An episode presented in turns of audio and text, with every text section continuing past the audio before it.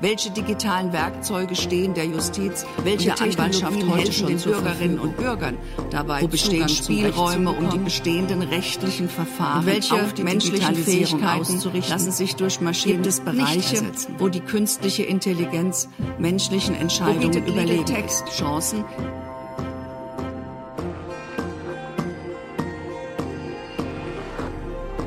Recht so? Der Rechtsstaat-Podcast des Bundesministeriums der Justiz und für Verbraucherschutz. Hi, hallo und herzlich willkommen zur sechsten Folge von Recht so. Mein Name ist Rabia Schlotz und eigentlich hätte ich diese Folge gerne vorm Amtsgericht Frankfurt am Main begonnen. Erstens, wegen Corona hat das so leider nicht geklappt. Zweitens, Huch, mögt ihr jetzt nach der letzten Folge denken, warum muss man denn ans Amtsgericht, um über Kinderrechte zu sprechen? Muss man nicht. Heute geht's aber auch gar nicht um Kinderrechte. Und ja, ich weiß, ich hab's letztes Mal schon angeteasert, aber manchmal muss man Pläne eben auch über den Haufen schmeißen, kennt ihr sicher. Und deswegen geht's heute um was komplett anderes, nämlich um die digitale Justiz. Denn nicht nur Unternehmen werden zunehmend digitaler, der Fortschritt weg vom Analogen geht auch an den Gerichten nicht spurlos vorbei. Die Corona-Pandemie ist in dem Fall ein Beschleuniger, denn so viel kann man sagen, an vielen Gerichten ist man noch etwas zurückhaltend. Wenn man aber nicht mehr physisch in Richterzimmern zusammenkommen kann, in Gerichtssälen Maske tragen und Abstand halten muss, da muss man dann eben auf Alternativen zurückgreifen. Und so wie viele andere Menschen seit März in unzähligen Zoom, Skype, Teams und wie sie alle heißen Meetings festgesessen haben, haben auch Richterinnen und Anwälte, Mandanten und Verteidigerinnen verstärkt auf Distanz gesetzt. Wie lässt sich aber über Videokonferenzen ein Prozess führen? Wo sind die Grenzen solcher Verfahren und wie können Richterinnen und Richter, Anwältinnen und Anwälte von zu Hause arbeiten? Darum soll es heute gehen.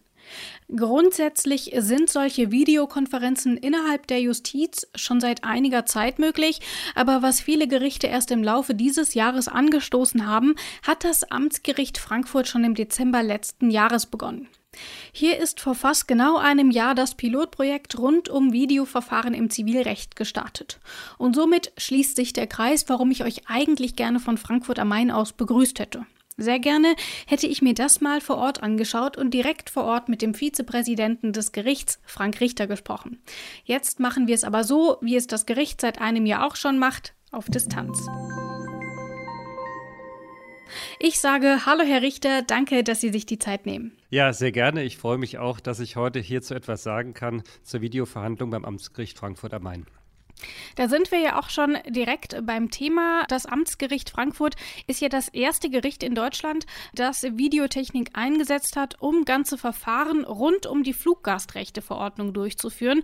Das Pilotprojekt hat vor ziemlich genau einem Jahr gestartet. In der Pressemitteilung von damals steht, ich zitiere mal eben, die Tauglichkeit des Verfahrens wird in den nächsten Monaten erprobt und danach bei Erfolg auf weitere Rechtsgebiete des Zivilprozesses ausgedehnt werden. Verhandeln Sie denn mittlerweile auch in anderen Bereichen Bereichen des Zivilrechts äh, digital?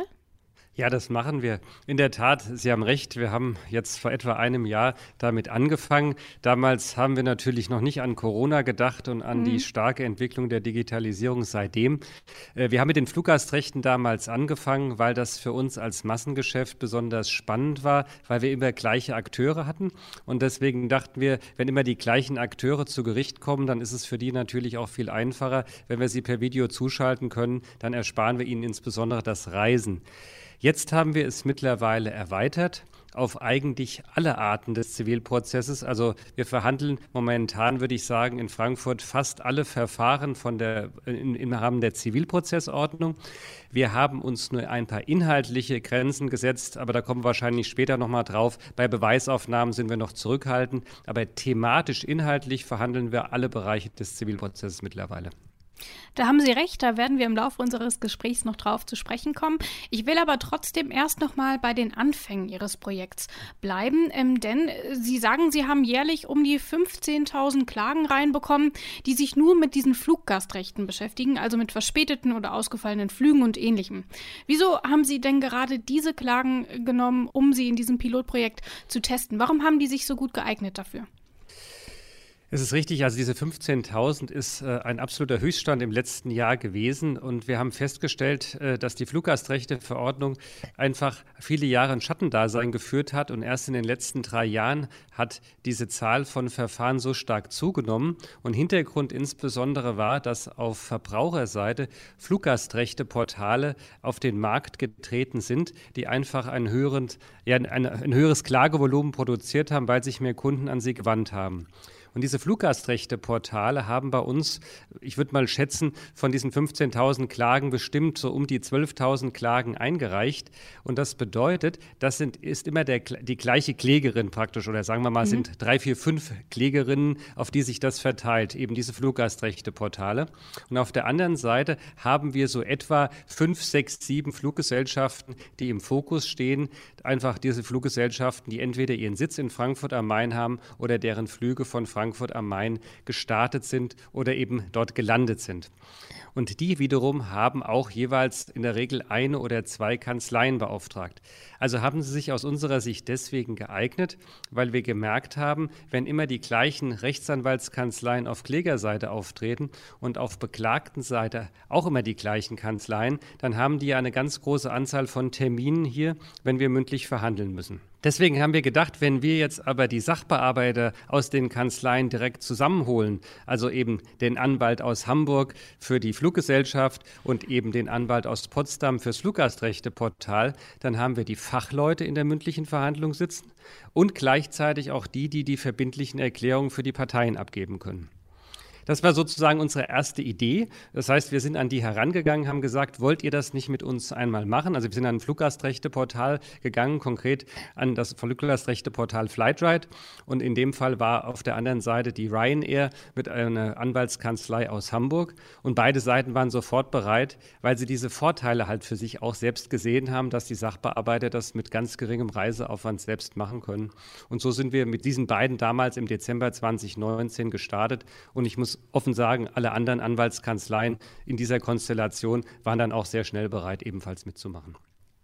Das passt ja auch insofern ganz gut zusammen, ähm, weil ja da so ein bisschen Legal Tech auf Legal Tech trifft. Sie mit ihren hm. digitalen Verfahren und ja auf der anderen Seite ähm, diese Massenklagen, nenne ich es mal, die ja auch durch Legal Tech dann eben zu Ihnen gekommen sind, wie Sie es erklärt haben. Dazu muss man vielleicht ganz kurz sagen, das sind diese Masken. Dort gibt man dann ein, mein Flug XY ist ähm, ausgefallen und ich hatte diese und jene Probleme damit. Und dann gibt man das eine und auf der anderen Seite beschäftigen sich dann Anwälte und Anwältinnen damit, das heißt, man muss nicht immer gezielt mit einem konkreten Fall zu Anwalt XY gehen, sondern kann das eben über diese Legal Tech Maske dann machen und dann landet das am Ende bei Ihnen. Kann denn die digitale Justiz, wenn man sich das anschaut, dazu beitragen, dass der rechtliche Weg einfach ähm, für mehr Bürgerinnen und Bürger geöffnet wird? Also weil Barrieren abgebaut werden. Ich muss nicht zum Anwalt gehen, ich muss nirgendwo hingehen. Ähm, wie schätzen Sie das ein? Ähm, ist das quasi auch der Weg hin zu mehr Öffentlichkeit in der Justiz? Wir müssen dazu sagen, wir können uns ja erstmal nur mit den Verfahren beschäftigen, äh, die wir tatsächlich bekommen. Ich denke, mhm. man muss ein Stück früher ansetzen. Also Legal Tech ist sicherlich in dem Fall auf der Verbraucherseite ein unheimlicher Motor gewesen, um überhaupt diese Verbraucheransprüche erstmal durchzusetzen. Ich hatte angedeutet, ähm, wir haben erst seit etwa drei Jahren diesen starken Anstieg im Reisebereich und insbesondere eben bei verspäteten Fluggasten, also Fluggastrechten. Einfach deswegen, äh, die Verordnung, die gibt es ja bereits seit vielen Jahren. Also die EU-Verordnung stammt aus dem Jahre 2004 und theoretisch hätten auch dort schon einzelne Kunden auch immer klagen können. Mhm. Aber die haben das einfach nicht gemacht, weil äh, die geringen Streitwerte, also wir reden da von drei verschiedenen ähm, Kategorien, 250 Euro für kurze Flüge, 400 Euro für mittellange Flüge und 600 Euro für lange Flüge. Das hat offensichtlich die, die Verbraucher nicht motiviert, diese Ansprüche tatsächlich durchzusetzen und auch nicht unbedingt die Anwaltschaft, diese zu vertreten die Portale haben jetzt eine relativ schnelle Möglichkeit in der Tat ergeben, dass die Leute überhaupt diese Ansprüche erstmal geltend machen.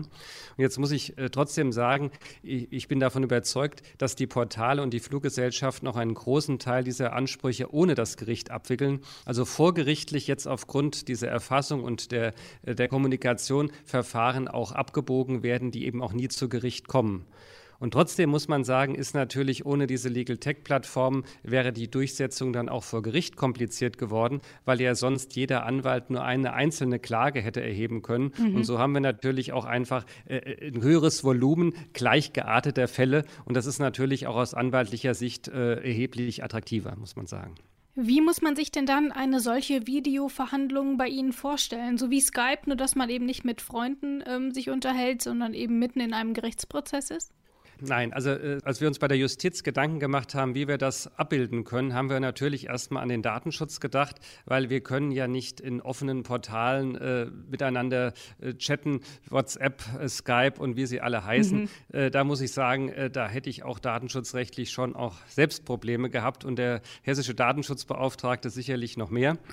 Und deswegen haben wir uns erstmal eine datenschutzsichere Lösung ausgesucht.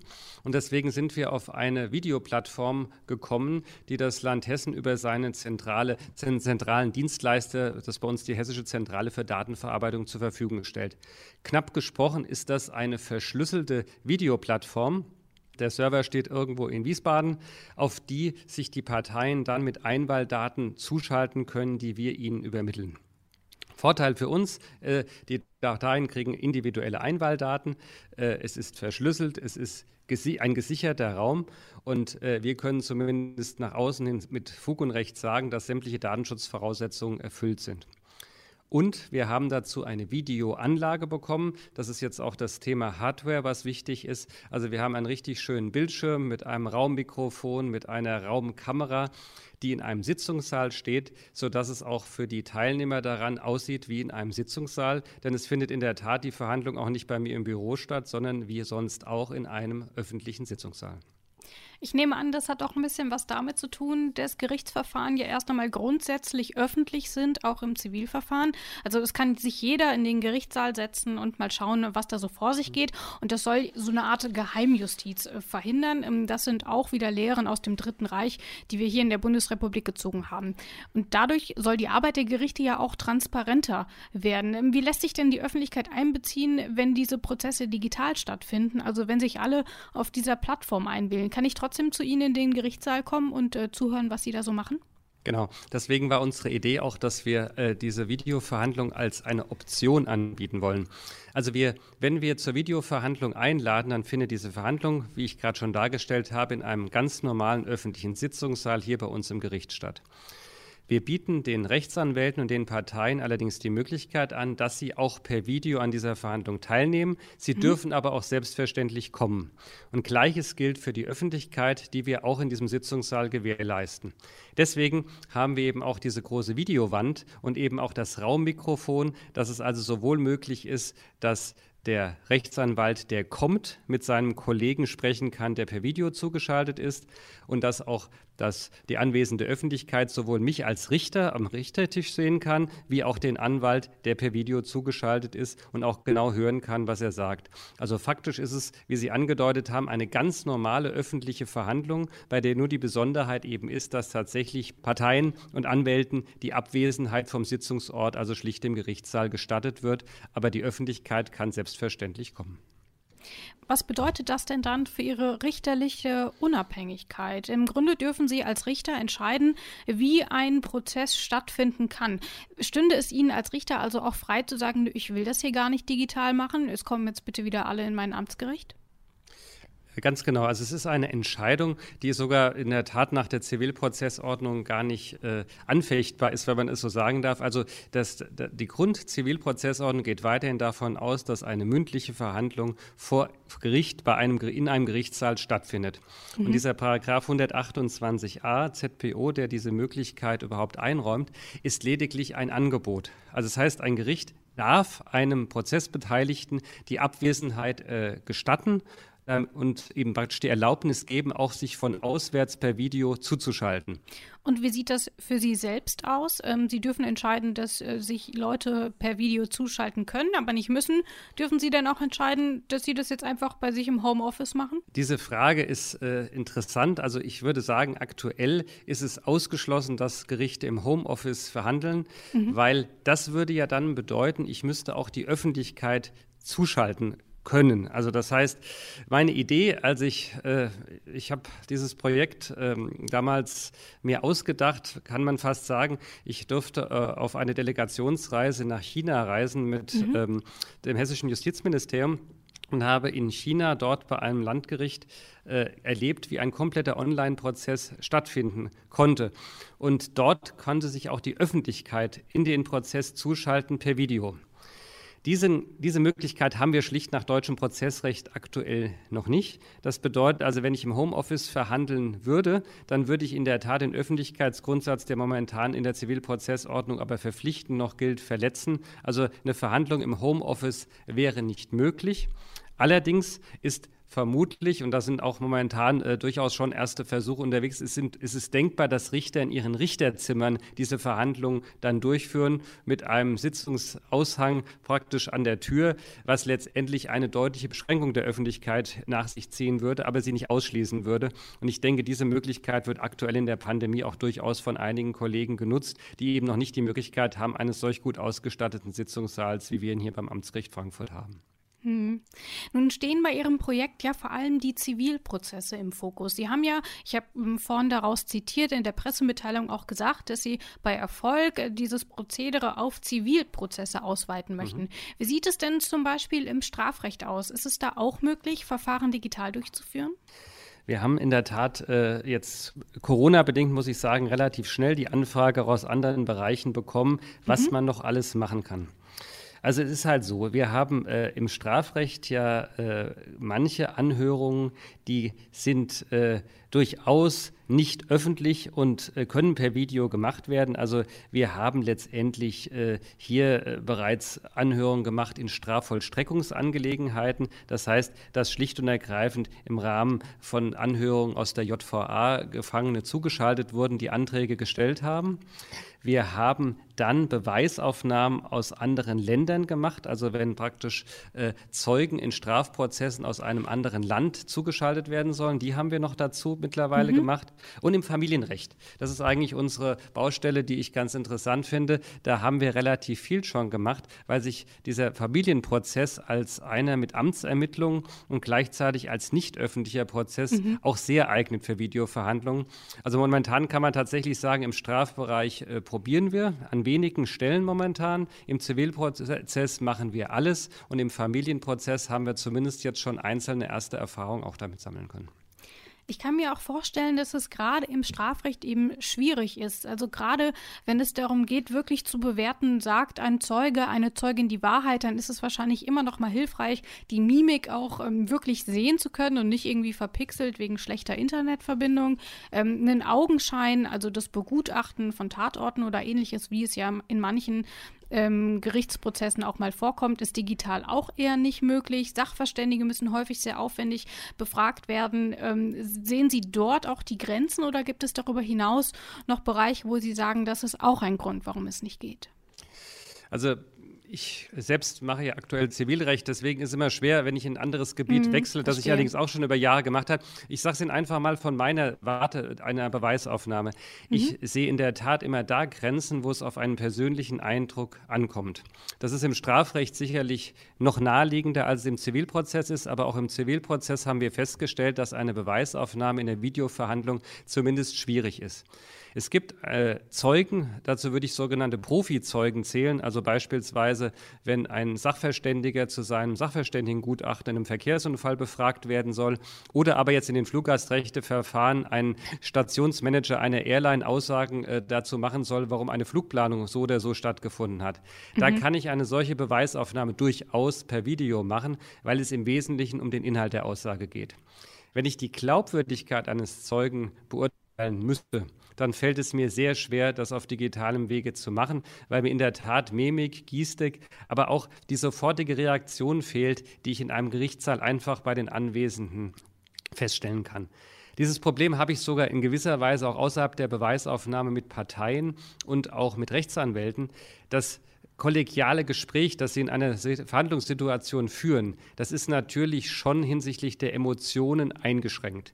Man kann in der Tat nicht diese ganz schnelle Reaktion auf Vorschläge wahrnehmen, wie man das eben in der Verhandlung eben kann. Das sind Grenzen der Digitalisierung, aber ich sehe auf der anderen Seite halt auch, äh, dass die Vorteile in dem Fall bei normalen Verhandlungen überwiegen, weil sie immer auch abwägen müssen mit den riesengroßen Zeitaufwänden, die bei allen Beteiligten eben auch entstehen würden. Und deswegen würde ich sagen, äh, als, als sozusagen als Mittel-Zwischenfazit, dass alles das, wo Sie nicht auf einen persönlichen Eindruck ganz zwingend angewiesen sind, das können Sie ohne Probleme per Video machen. Wenn ich aber selbst bei einer Verhandlungssituation merke, hier möchte ich aber Zeugen persönlich vernehmen oder es kommt mir zum Beispiel darauf an, dass ich auch Parteien zu einem Vergleich, ja, äh, mit einem, einem, zu einem Vergleich ja, hinführe, dann muss mhm. ich diese Verhandlung tatsächlich vor Ort machen, die mache ich nicht per Video. Hm.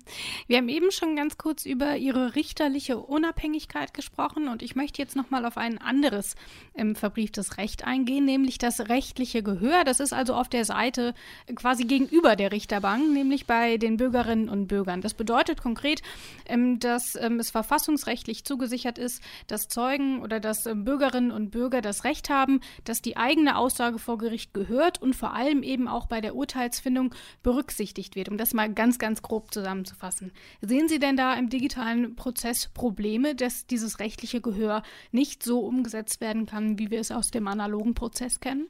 Ich denke eigentlich, dass das Digitale den Parteien helfen kann. Mhm. Äh, und zwar deswegen, weil sie selbst persönlich am Prozess teilnehmen können.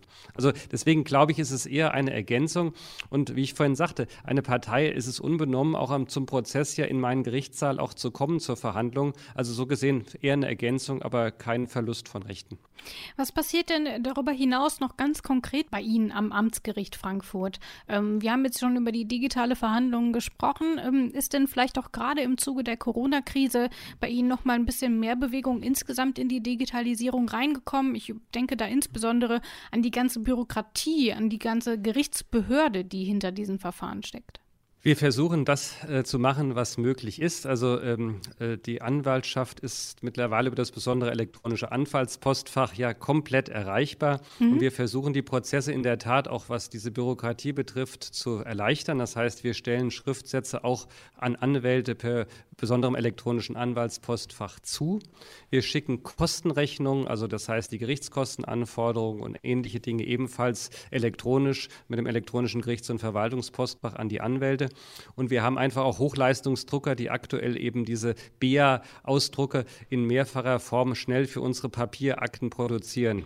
Aber der große Wurf kann bei uns wirklich erst mit äh, der Einführung der elektronischen Akte gelingen.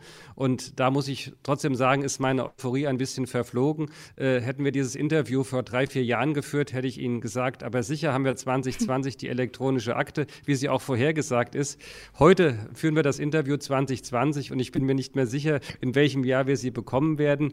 Ähm, leider sind da die Justizministerien und auch äh, auf der Bund-Länder-Ebene eben nicht so schnell gewesen, wie wir uns das das auch hier in der Praxis gewünscht haben. Und das ist für mich hier äh, als Behördenverantwortlicher auch in Frankfurt sicherlich eine Sache, die ich sehr bedauere, dass wir jetzt in der Krise da keine richtigen Fortschritte erleben, sodass ich tatsächlich sagen muss, die Digitalisierung ist bei uns im Wesentlichen das Videoprojekt und diese elektronischen Postversandmöglichkeiten, die wir jetzt neu eingeführt haben. Auf jeden Fall auch nochmal spannend, dass Sie da nochmal die Länder ähm, mit reinbringen, ähm, weil dazu muss man natürlich sagen, dass die Justiz immer noch Ländersache ist. Und ähm, Sie haben ja auch schon darüber gesprochen, dass diese Verfahren eben nicht immer lokal beschränkt sind, sondern dass sie eben auch teilweise über ganz Deutschland funktionieren. Und dass es deswegen auch durchaus sinnvoll wäre, wenn die Länder zum einen natürlich digitaler werden innerhalb der Justiz, ähm, aber sich dabei natürlich eben auch absprechen, damit das Ganze nicht am Ende doch noch im großen Chaos endet. Vielen Dank für das Gespräch, Herr Richter. Es war wirklich ähm, spannend, nochmal Einblicke in Ihren Alltag zu bekommen. Dankeschön. Vielen Dank. Es hat mich auch sehr gefreut. Vor allem in Zivilprozessen ist es also möglich, auf solche Videokonferenzverfahren umzusteigen. Und da steht Frank Richter am Amtsgericht Frankfurt am Main nicht alleine da mit seinen Bemühungen. Auch an vielen anderen Gerichten versucht man sich an Alternativen zu herkömmlichen Arbeitsprozessen. Das größte Projekt ist dabei sicher die Umstellung auf die elektronische Akte. Wenn aus den Aktenbergen der deutschen Justiz plötzlich kleine Icons werden, dann ist das schon noch sowas wie eine kleine Revolution. Solche großen Veränderungen können den Arbeitsalltag vieler Juristen und Juristinnen erleichtern. Es sind aber oft eben auch eher die kleinen Dinge, die den Alltag an den Gerichten und Kanzleien bestimmen. Jan F. Ort ist auch Richter, aber nicht in Frankfurt, sondern am Landgericht Köln. Richter Ort ist aber auch App-Entwickler und das ist wichtig für diesen Podcast. Ich bin neugierig und sage deswegen Hallo, Herr Ort. Ja, morgen, Frau Schlotz. Sie haben einen ganz individuellen Weg gefunden, das Internet für Ihre Arbeit zu nutzen. Sie haben selbst die App Richter Tools entwickelt, um Ihren Arbeitsalltag zu erleichtern. Wie kann denn eine solche App dabei helfen? Was kann die denn? Also die App kann eine ganze Menge. Mir war wichtig, und das habe ich während meiner Arbeit gesehen, ähm, Arbeitsvorgänge, die immer wieder äh, vorkommen äh, und die wir manuell machen mit sehr viel Zeitaufwand jeden Tag zu automatisieren. Und ähm, die Abläufe habe ich mir angesehen und dann äh, in diesem kleinen Tool äh, zusammengeführt. Die kann äh, mir helfen bei der Fristberechnung. Ich kann Gesetzestexte nachschlagen. Ich kann direkt äh, Geburtstage und Datumsdifferenzen berechnen. Ich kann, was im Strafrecht ja besonders äh, wichtig ist, ausrechnen, wie lange ich die Hauptverhandlung unterbrechen darf oder wie lange ich habe für die Absetzungsfrist äh, meines Urteils. Das wird dann, wenn ich das wünsche, direkt in meinen äh, Kalender eingetragen oder auch mit dem Kalender der Kammer abgeglichen, äh, sodass ich weiß, ob ich da Urlaube geplant habe oder meine Beisitzerin, sodass die anfallende Arbeit möglicherweise überhaupt äh, nicht innerhalb der Frist erledigt werden kann und ich anders planen muss. Ich habe mir auch die Übersicht auf Ihrer Website dazu angeschaut und Sie haben ja auch schon einige Punkte genannt. Also die App hat sehr, sehr viele Dinge dann ersetzt, äh, die es vorher ja scheinbar nicht gab. Also wie regeln Sie das denn ohne eine solche App? Wie sieht Ihre Arbeit denn aus, wenn Sie nicht auf so eine App zurückgreifen können? Da arbeiten wir, wie die meisten Kollegen, noch mit Großvatersmethode. Das heißt, wir schauen äh, in den Papierkalender, in den Tischkalender oder, äh, wenn man etwas moderner ist, in den Outlook-Kalender äh, und äh, schaut, äh, wie die äh, Fristen dann ähm, genau liegen. Das ist natürlich ein echter Fortschritt hier. Ich gebe einfach das, das Datum ein oder das Datum des, des Fristbeginns und anhand des Tagesdatums errechnet er dann die genaue Dauer der Frist. Nun haben Sie die App ja aber nicht nur für sich selber erstellt, sondern eben auch für Ihre Kollegen und Kolleginnen. Äh, wie ist denn jetzt der aktuelle Stand? Ich habe mal im App Store nach Richter-Tools gesucht, ich konnte die App aber nicht finden. Wie hat sich das bei Ihnen weiterentwickelt? Ja, das ist ein Projekt, das habe ich als äh, Hobby begonnen, ähm, aus Spaß an der Freude, weil ich das äh, Programmieren sehr schätze mhm. und ich möchte damit ja kein, kein Geld verdienen und äh, stelle die App im Moment als Beta-Version jedem zur Verfügung, der sie äh, gerne ausprobieren äh, möchte. Dazu muss man sich nur kurz registrieren bei mir auf der Webseite und dann kriegt man äh, so einen so Link. Wenn man so eine App dann endgültig rausbringt, dann erwarten die Benutzer auch kontinuierliche Weiterentwicklung mhm. Äh, und Pflege der darin gespeicherten Daten. Und da geht man zeitlich und inhaltlich eine sehr große äh, Verpflichtung ein, die ich gerne als Hobby weiter vornehme, soweit mir das gelingt, aber nicht, ähm, jedenfalls derzeit nicht durch eine äh, ganz ordnungsgemäße Veröffentlichung und möglicherweise mit dem Kaufangebot äh, im App Store. Dass so eine App als Hobby entsteht, ähm, zeigt ja auch so ein bisschen, dass Legal Tech insgesamt noch so ein bisschen in den Kinderschuhen steckt und die Mühlen der Justiz da sehr, sehr langsam und oft eben noch per Hand mühlen. Wie sind Sie denn mit Ihrem Vorstoß ähm, bei Ihren Kollegen und Kolleginnen angekommen? Gab es dort irgendwie eher Widerstand und die haben gesagt, ach nö, eigentlich brauche ich sowas nicht oder ähm, war da vor allem viel Zuspruch? Wie waren da so die Reaktionen? Also Widerspruch gab es äh, überhaupt nicht. Es gab viele Interessierte und äh, wenige begeisterte äh, Reaktionen, sind ja alle ein bisschen zurückhaltend. Ich muss sagen, wir haben da, glaube ich, im Bereich der Justiz noch ein hohes Entwicklungspotenzial, mhm. denn ich habe äh, in der Tat für, für die ganzen Dinge, die ja auch für Rechtsanwälte äh, interessant sind, höhere äh, Interessen äh, ein höheres Interesse festgestellt aus der Rechtsanwaltschaft, die dieses Tool benutzen, um eben die richterliche Arbeit nachvollziehen ähm, zu können, die, die, ja auch, was zum Beispiel die Urteilsabsetzungsfrist oder die Unterbrechungsfrist, äh, Anknüpfungspunkte für die Revision gegen Strafurteil ähm, sein können. Aber mhm. es gibt auch viele Kollegen, die probieren das gerne auch aus und geben mir auch Feedback und sagen, das hätte ich noch gern, ähm, das wäre so praktischer. Ja, nee, also Interesse und Resonanz war gut. Wie stehen Sie denn dann zur ähm, elektronischen Akte? Ist das so eine Lösung, wo Sie meinen, ähm, das könnten wir jetzt wirklich sehr, sehr dringend gebrauchen? Also das ist ein guter Ansatz und das brauchen wir un unbedingt. Ähm, bei meinem Gericht, dem Landgericht Köln, wird die elektronische Akte gerade eingeführt in Zivilsachen und äh, es ist äh, ein Traum für die Kollegen, meine ich, und ein Traum für mich als Pressesprecher, weil ich äh, gerade in den ähm, äh, äh, spannenden äh, Verfahren jetzt häufig von überall ähm, her und aus meinem Büro oder von zu Hause auf, aus auf die Akten zugreifen kann und mir ansehen kann, was da gelaufen ist. Das beschleunigt die Abläufe unheimlich unheimlich. Man hat direkt eine Struktur in der Akte. Ähm, man kann suchen, man äh, vermeidet Reduplikationen und Schriftstücke können direkt aus der Akte äh, zugestellt werden. Das ist genau der richtige Schritt. Und das sehe ich mit einem lachenden Auge. Mit dem weinenden Auge sehe ich natürlich, dass ich Vorsitzender einer großen Strafkammer bin, ähm, die äh, Technik in, im Prinzip auch da stehen habe, aber in meinen Sachen die äh, elektronische Akte, also für Strafsachen, noch nicht verwenden kann, weil sie noch nicht ausgerollt ist. Mhm. Und das heißt, ich äh, ärgere mich jedes Mal schwarz, wenn ich an meinem Schreibtisch sitze und äh, händisch in die Akte äh, eine Verfügung kritzele, äh, sofort Ausrufungszeichen, Verfügung erstens, schreiben per Telefax an Rechtsanwalt sowieso. Ähm, dann geht mein Schreiben äh, im Prinzip noch per Telefax raus, obwohl der Anwalt äh, ein BR Postfach hat, wir theoretisch die Versendungsmöglichkeit haben.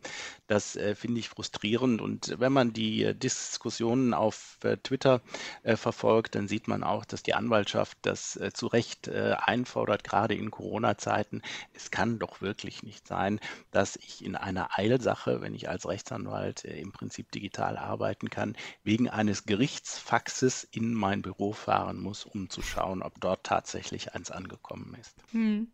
Ich habe für diesen Podcast auch schon mit einem Kollegen von Ihnen gesprochen, nämlich mit Frank Richter, der ist Vizepräsident des Amtsgerichts in Frankfurt am Main und äh, dort testet man digitale Verfahren im Zivilprozess. Denken wir da vielleicht mal noch einen Schritt weiter, nämlich äh, den automatisierten Prozess. Mhm. Muss denn jeder Urteilsspruch von einem menschlichen Richter oder einer Richterin gesprochen werden oder wäre es vielleicht auch denkbar, dass solche Standardfälle wie zum Beispiel Flug ausgefallen, Entschädigung muss gezahlt werden, einfach ein Computer übernimmt? Oder denken wir da vielleicht schon ein bisschen zu weit? Also da denken wir in die richtige Richtung, aber zu weit. Ähm, das Problem ist äh, immer das Problem der Verantwortung und der Verantwortlichkeit. Ein äh, Computer, der entscheidet, kann keine Verantwortung übernehmen. Das äh, tut letztlich äh, für die Entscheidung, die getroffen wird, der Programmierer oder der Entwickler mit dem Algorithmus, der mhm. dahinter äh, steht. Ähm, der äh, Programmierer oder Entwickler äh, erfüllt aber nicht die Voraussetzungen äh, für das Richteramt in Deutschland nach dem deutschen Richtergesetz. Ähm, deswegen kann es eher nicht sein. Äh, also die Verantwortung muss immer äh, ein Richter übernehmen und ich glaube, da ähm, wird auch jeder in der Bevölkerung beruhigt sein, wenn er weiß, dass am, am Ende des Tages ein Mensch, eine Person, jemand mit Gesicht und Namen die Verantwortung für eine Entscheidung übernimmt und dafür auch inhaltlich gerade steht. Das vorneweg. Äh, das wird uns aber natürlich nicht daran hindern, dass wir äh, die immer weiter voranschreitende Technik äh, benutzen und ausnutzen können, um uns diese standardisierten Verfahren vorzubereiten. Und da muss auch nun wirklich keine Angst vorhaben. Da kann ich nun alle, nur alle ähm, animieren, dann noch weiter vorzugehen. Denn wir haben das äh, im Prinzip schon im Bereich äh, des gerichtlichen Mahnverfahrens. Das ist nun keine richterliche Tätigkeit, sondern eine Rechtspflegertätigkeit. Aber im Bereich des automatisierten äh, Mahnverfahrens gibt es äh, den Online-Eingang der Daten äh, ja schon seit Jahrzehnten, möchte ich fast sagen. Das äh, Programm, der Computer prüft, den äh, Mahnbescheidsantrag auf seine Schlüssigkeit und der Rechtspfleger schaut drüber und erlässt dann den Mahnbescheid durch Knopfdruck. Aber wir haben eine menschliche Entscheidung und eine menschliche Verantwortung, die, da, die dahinter steht.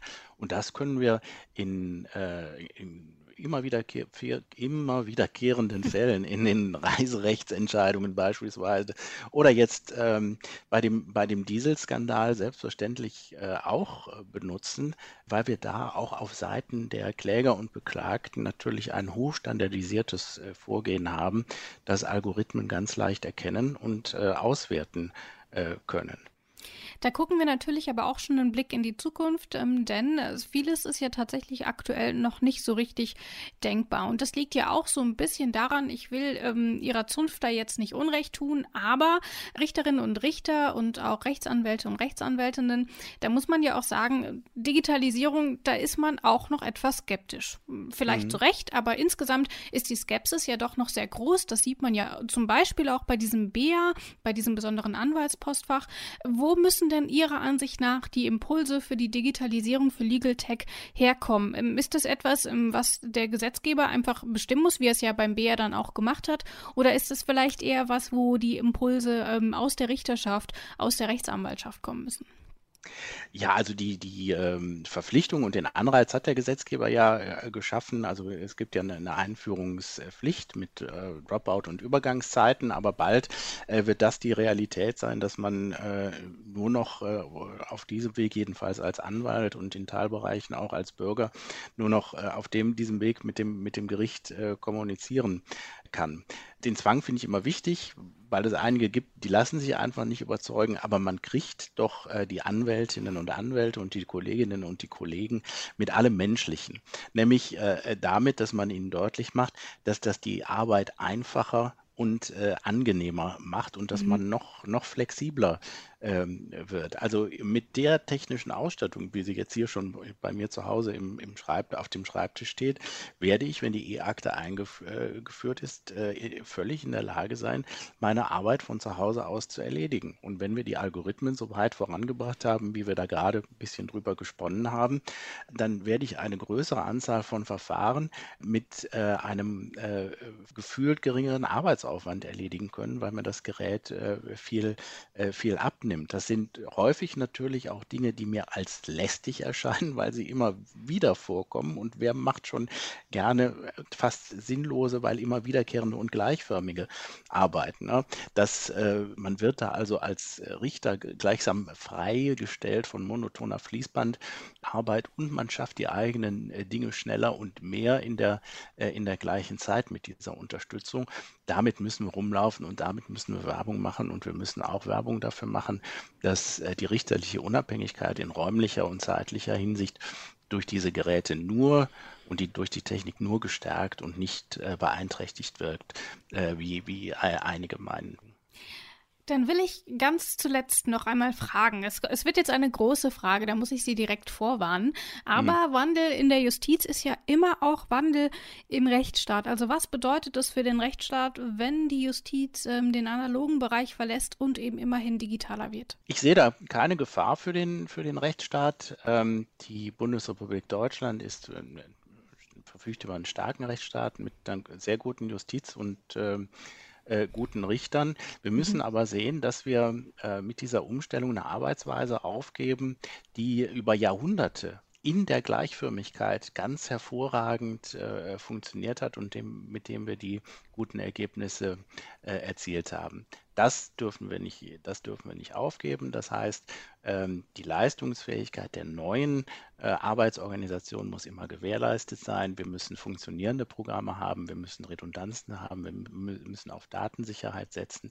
Wir müssen äh, dafür sorgen, dass äh, also ein Rechenzentrum wirklich nicht abstürzen kann, wenn ich gerade im Prozess ähm, die Beweismittel vom Rechner brauche, weil ich sie in Augenschein nehmen möchte. Wenn das gewährleistet ist, ist ähm, das rechtsstaatliche Profil bei uns völlig unbeschädigt. Und nach dem, was ich alles mitbekommen habe, bei vielen ähm, Einstiegsproblemen, die man weder äh, verschweigen möchte noch teilweise vermeiden kann, sehe ich äh, die Justiz insgesamt in Deutschland auf einem guten, aber vielleicht noch etwas längeren Weg äh, in den digitalen Neustart. Damit sind wir dann auch schon am Ende unseres Gesprächs angekommen. Vielen Dank für diese spannenden Einblicke in Ihren Arbeitsalltag, Herr Ort. Ja, sehr gern, Frau Schlotz. Zwei Richter, die auf ganz unterschiedliche Weise ihre Arbeit moderner und fortschrittlicher machen. Es gibt noch viele weitere Möglichkeiten, die Digitalisierung in der Justiz zu nutzen, aber es gibt auch klare rote Linien. Im Strafrecht zum Beispiel, beim Datenschutz manchmal. Und so platt dieses Fazit vielleicht klingen mag, die digitale Justiz ist tatsächlich Chance und Herausforderung zugleich. An dieser Stelle habe ich jetzt ein Déjà-vu, denn in der nächsten Folge geht es um Kinderrechte. Müssen die ins Grundgesetz? Justizministerin Christine Lambrecht sagt ganz klar Ja. Ich frage sie warum. Außerdem spreche ich mit der Vizepräsidentin des Deutschen Kinderhilfswerks, Anne Lüttges, darüber, welche Rechte Kinder jetzt schon haben in Deutschland. Findet ihr gut? Dann folgt uns doch auf Spotify. Einfach recht so in die Suche eingeben, dann findet ihr auch die anderen Folgen, die bislang schon erschienen sind. Mein Name ist Rabea Schlotz und damit sage ich Tschüss, bis zum nächsten Mal, wenn es wieder heißt. Recht so? Der Rechtsstaat-Podcast des Bundesministeriums der Justiz und für Verbraucherschutz.